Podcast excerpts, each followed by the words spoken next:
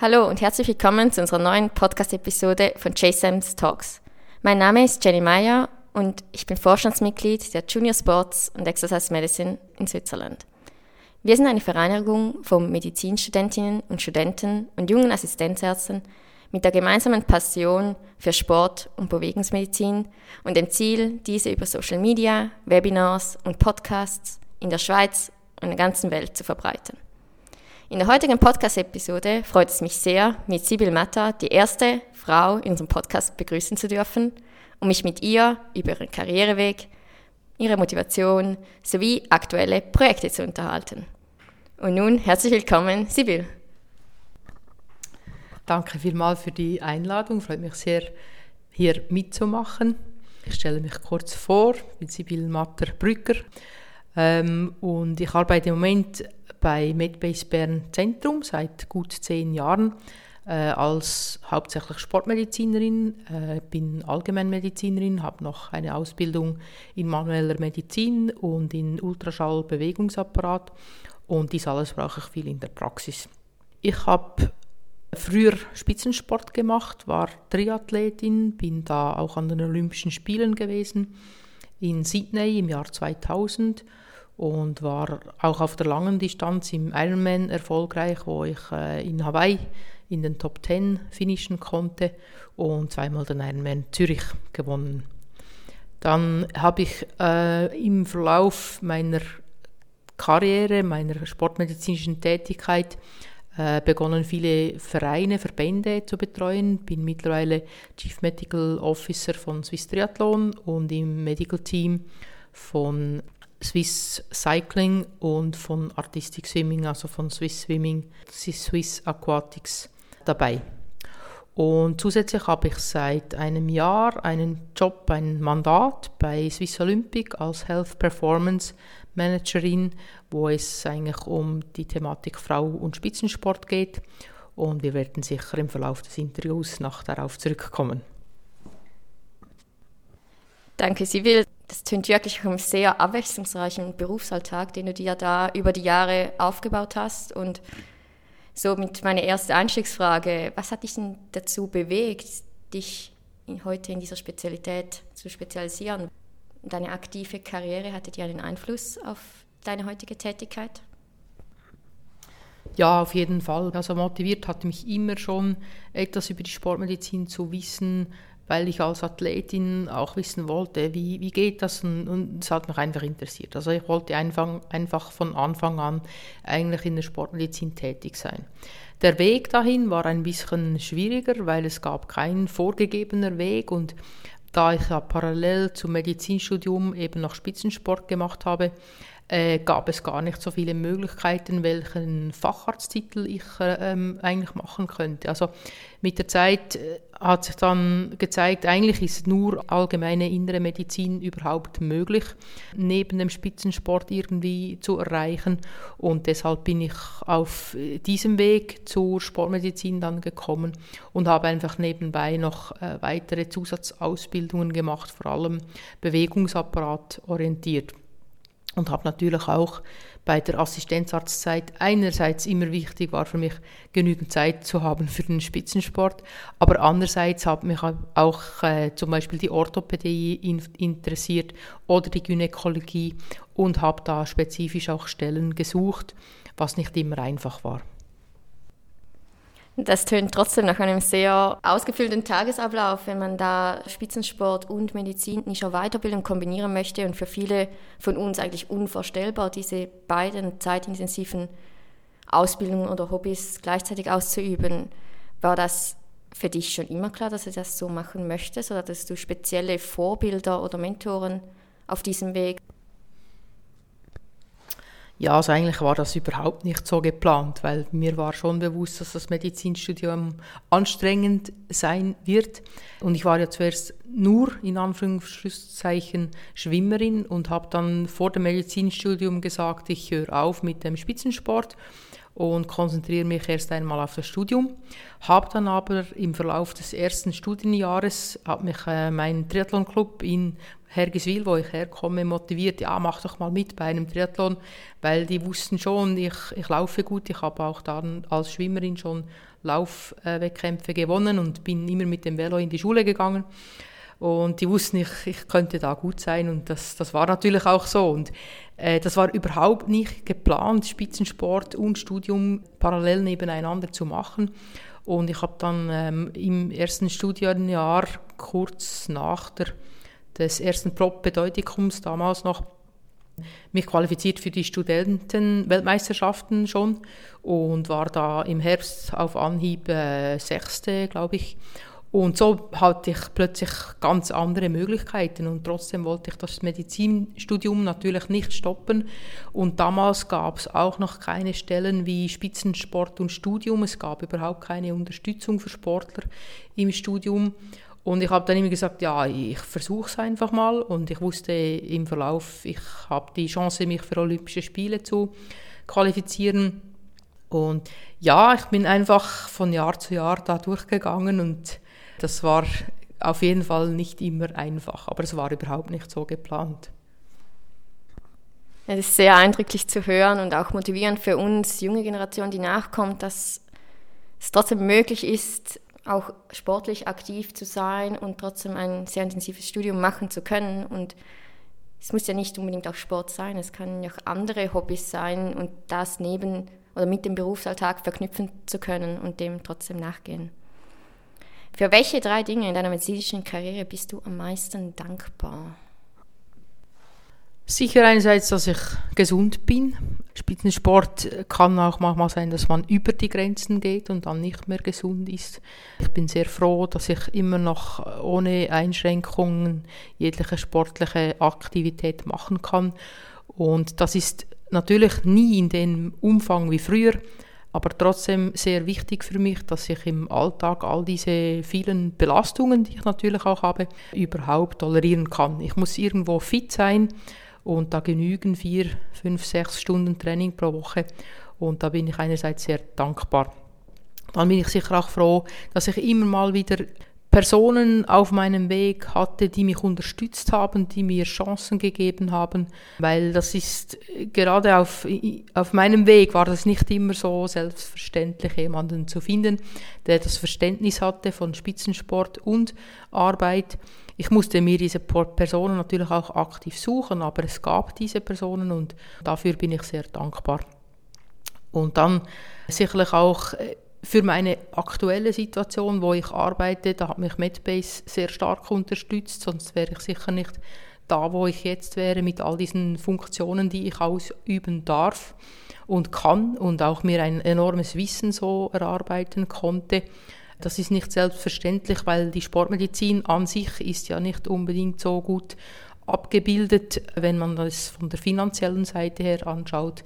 Gerade in der allgemeinen Medizin ist das auch ein äh, nicht ganz einfaches Thema und da braucht es Unterstützung von einer größeren Firma, dass Sportmedizin auf diesem Niveau überhaupt aufgebaut werden kann und in Folge dann auch, dass ich das so ausführen darf. Sehr interessant. Was waren deine beste berufliche Entscheidungen, die du je getroffen hast?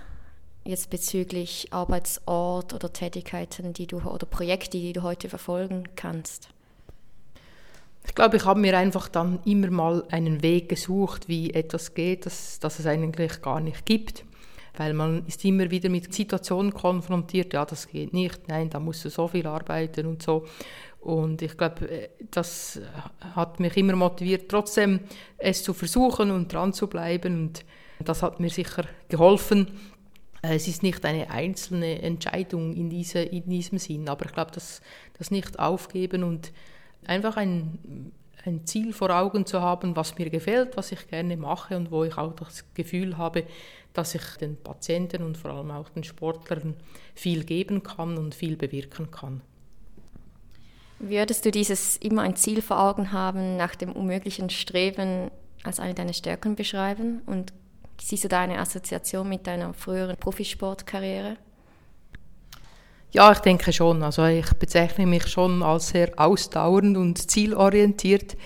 Ähm, ich glaube, gerade im Spitzensport lernt man auch, und das habe ich auch lernen müssen, äh, dass es Ziele und Ziele gibt und dass man auch daraus lernen kann, wenn man die Ziele nicht erreicht und dass es dann trotzdem weitergeht und man wieder ein Ziel haben kann.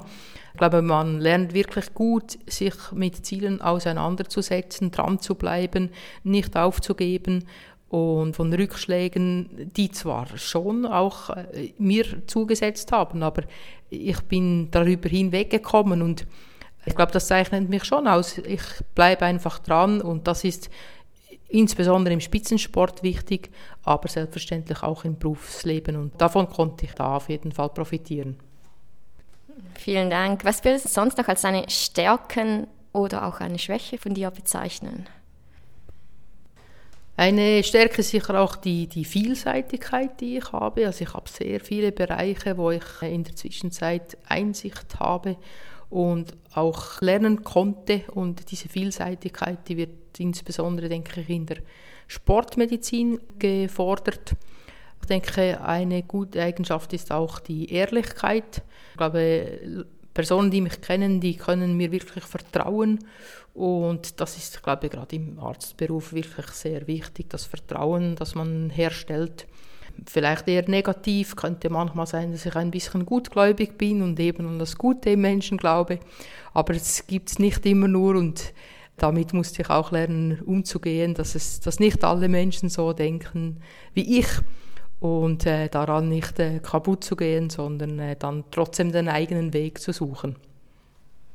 Gutgläubigkeit kann ja eine positive und eine negative Seite haben und ich würde dort auch eher die positive Seite darin sehen als eine Schwäche, aber sehe natürlich den Punkt. Aber das Vertrauen zu einem Arzt oder Ärztin aufbauen zu können, ist aus meiner Sicht sehr wichtig und auch im Bereich Frau und Spitzensport. Und so viel es mir ist, bist du seit 2020 Mitglied der Fachgruppe Frau und Spitzensport und seit Oktober, wie du eingangs erwähnt hast, Health Performance Managerin bei Swiss Olympic. Und Gratulation dafür auch von unserer Seite. Wie muss man sich die Tätigkeit vorstellen? Das ist ja eigentlich auch ein Bereich, den habe ich mir über sehr lange Zeit eigentlich aufbe aufgebaut. Zuerst als Job, also ich durfte in Macklingen im Jahr 2000 beginnen, den Bereich Frauensport aufzubauen. Zu Beginn war eigentlich das nur die Female Athlete Triad. Und ich habe das dann im Verlauf nebst meiner folgenden Assistenzarzttätigkeit immer weitergezogen, bin an der Thematik dran geblieben.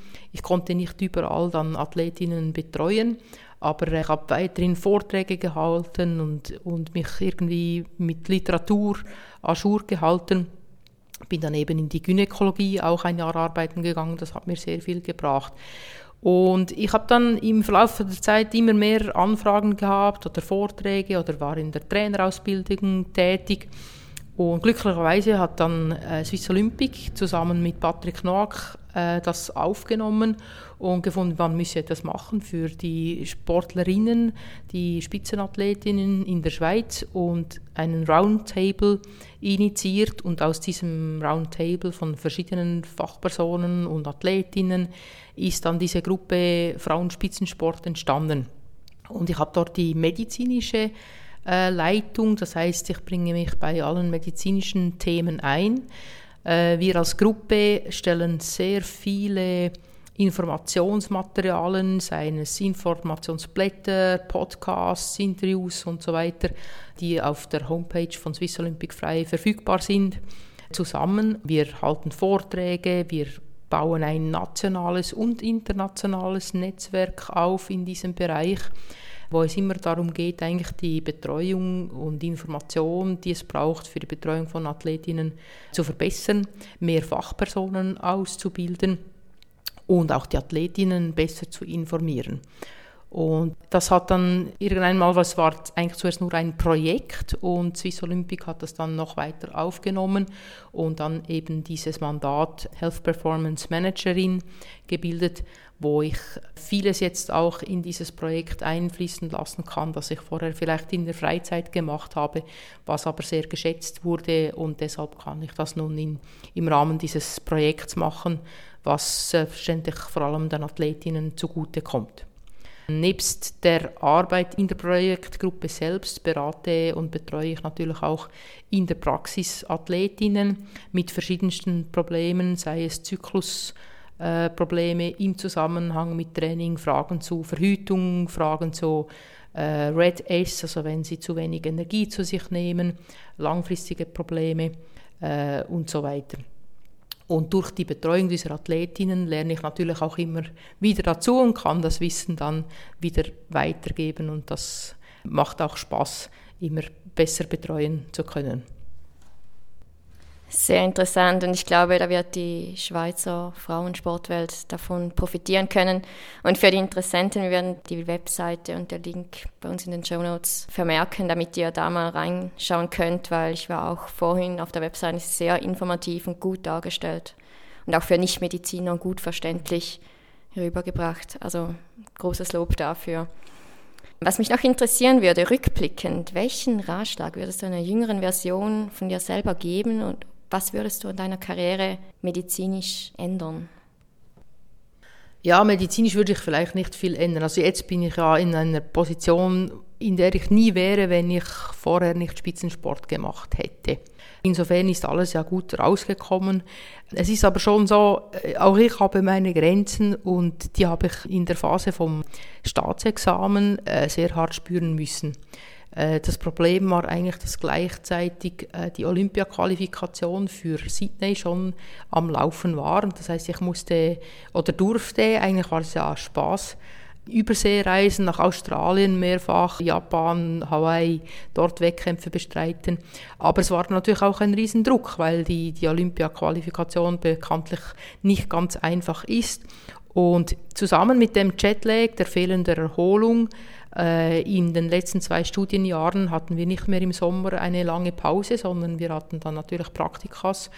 Und das hat zu einer Ermüdungssituation geführt, wo ich nur noch schlafen konnte und fast nicht mehr lernen konnte. Ich konnte auch keinen Sport mehr machen. Also ich, hab, ich bin da definitiv über längere Zeit über meine Grenzen gegangen. Ich war glücklich, dass ich mich dann davon erholen konnte. Ich konnte trotz dieser Situation das Staatsexamen bestehen und etwas später mich erholen und dann auch für die Olympischen Spiele qualifizieren.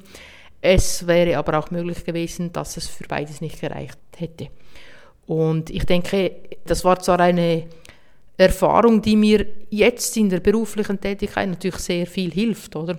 Aber es wäre nicht in diesem Ausmaß notwendig gewesen, die Erholung davon rückblickend gesehen ging schon so zwei bis vier Jahre, bis ich mich wirklich wieder voll erholt gefühlt habe, auch wenn das meiste wieder, wieder gut möglich war. Aber ich denke, das wäre nicht notwendig gewesen und ich würde sicher jemandem wie, wie mir bessere Begleitung wünschen, Betreuung, Sensoren, wann es wirklich zu viel ist, eine bessere Planung ermöglichen, sicher was früher, was ich auch versucht habe, aber auch über das Studium Möglichkeiten nutzen, um vielleicht ein Jahr aufzuteilen oder die Belastung weniger stark zu, zu machen. Also, weil es ist gut rausgekommen, aber das ist, war nicht garantiert und, und ich glaube, in diesem Bereich mit, mit 20, 25 Jahren weiß man nicht, dass man in so eine Übermüdungssituation, Überforderungssituation hineinlaufen kann, weil es geht ja eigentlich immer. Und, und wenn man motiviert ist und dann immer Vollgas gibt und man, man weiß gar nicht, welches Risiko man eingeht, ich glaube, da könnte, hätte mir sicher Unterstützung geholfen. Danke. Ich glaube, diese Überforderungssituation oder das motiviert etwas am Arbeiten kennen sicherlich viele junge Medizinerinnen, vielleicht nicht mit dem sportlichen Hintergrund, aber beim Lernen oder beim Lernen in der Klinik ist sicher schon der eine oder andere an seine Grenzen gestoßen. Und um da dann die richtige Ansprechperson zu finden oder jemandem zu haben, um sich auszutauschen, ist sicherlich wertvoll. Und ich glaube, mittlerweile hat sich in der Schweiz auch hier jetzt sportlich und auch medizinisch eine Community gebildet, wo man sich an diverse Fachspezialisten wenden kann, wenn man die Situation erkennt oder das Umfeld ist darauf geschult, diese Situation zu erkennen. Nun meine Abschlussfrage. Hast du irgendein Mantra oder eine Quote, die dich auf deinem Lebensweg begleitet hat oder die du gerne unseren Zuhörern mitgeben möchtest? nicht speziell jetzt eigentlich in, in diesem Sinne, aber ich denke, man vergisst manchmal im Tag selbst zu sehen, was man alles äh, macht, weil wir haben ein bisschen die Tendenz zu sehen, was man alles nicht macht oder was man alles nicht kann. Dabei können wir eigentlich sehr vieles. Wir sind uns dessen manchmal nicht so bewusst und ähm, wirklich zufrieden sein mit dem, was man an dem Tag eben gemacht hat, wie viele Patienten man auch zufrieden bringen konnte, die zufrieden rausgehen, zufrieden sein mit dem, was wir machen können, äh, auch nebst der Praxis äh, sportlich aktiv sein, äh, Familie oder Freunde treffen können. Und man muss dem auch ein bisschen Sorge tragen, dass man irgendwo nicht nur Arbeit sieht und nicht nur, was man nicht kann, sondern dass man kann und was wir dürfen und was uns Freude machen kann und das auch pflegen. Super, vielen Dank. Und damit wären wir auch schon am Ende unseres Podcasts angelangt. Und es bleibt mir eigentlich nicht mehr viel übrig, als dir Danke zu sagen, dass ich heute mit dir unterhalten durfte. Du bist für mich, wie sicherlich auch vielen weiteren Medizinern, ein großes Vorbild im Bereich Frau- und Sportmedizin. Und ich wünsche dir weiterhin alles Gute auf deinem Weg mit deinen Projekten und wir werden sicherlich noch ganz viel von dir hören. Danke vielmals, hat mich sehr gefreut und ich wünsche allen Zuhörern auch alles Gute. Wenn du nun weitere Fragen, Anregungen oder Wünsche hast, zögere nicht, uns auf Instagram via Underline JSAMS zu kontaktieren. Falls wir deine Neugier geweckt haben und du gerne Mitglied bei JSAMS werden möchtest, kannst du dich jederzeit über die SAMS-Webseite unter JSAMS registrieren und somit Teil unserer Community werden. Was viele nicht wissen, als Mitglied hast du die Möglichkeit, dich bei unserem Mentoring-Programm zu registrieren und somit erste Kontakte in der Sportmedizinerwelt knüpfen zu können. Und nun vielen Dank fürs Zuhören und hoffentlich bis zum nächsten Mal.